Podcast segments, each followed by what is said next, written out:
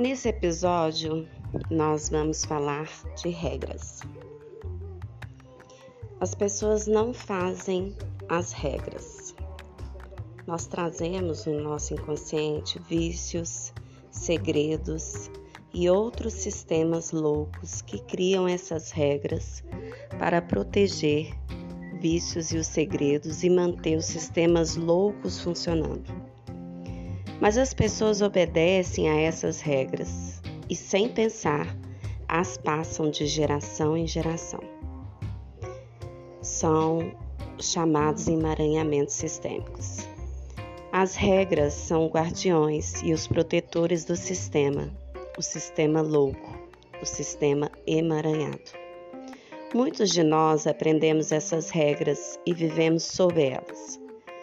Especialistas como o professor Robert Sube dizem que, acima de tudo, até de viver com um alcoólatra, estas regras são a corda que nos mantém amarrados nessa armadilha chamada codependência. Seguir essas regras nos mantém, nos mantém fechados nessa codependência. Quebrá-las, reeducá-las é a chave da recuperação. Quantos de nós já não estivemos nessa lista que será ditada agora? Vou deixar a reflexão para que você faça a sua lista e comece o seu despertar. Não sinta nada, nem nunca discuta os seus sentimentos. Não pense, não analise as coisas, nem tome decisões. Você provavelmente não sabe o que deseja ou o que é melhor para você. Não identifique, não mencione, não resolva problemas. Não se deve detê-los. Seja bom, certo, perfeito e forte. Não seja quem você é, porque isso não é bom bastante. Não seja egoísta não se coloque em primeiro lugar. Não diga o que deseja e necessita. Não diga não. Não estabeleça limites ou cuidados de si mesma.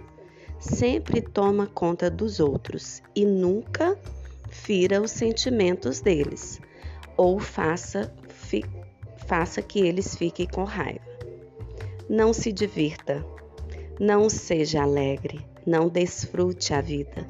Isso custa dinheiro, faz barulho e não é necessário. Não confie em si mesmo. Não confie no seu poder superior, no processo da vida ou em certas pessoas. Em vez disso, tenha fé em pessoas não confiáveis. Depois, mostre-se surpreso quando elas a decepcionarem.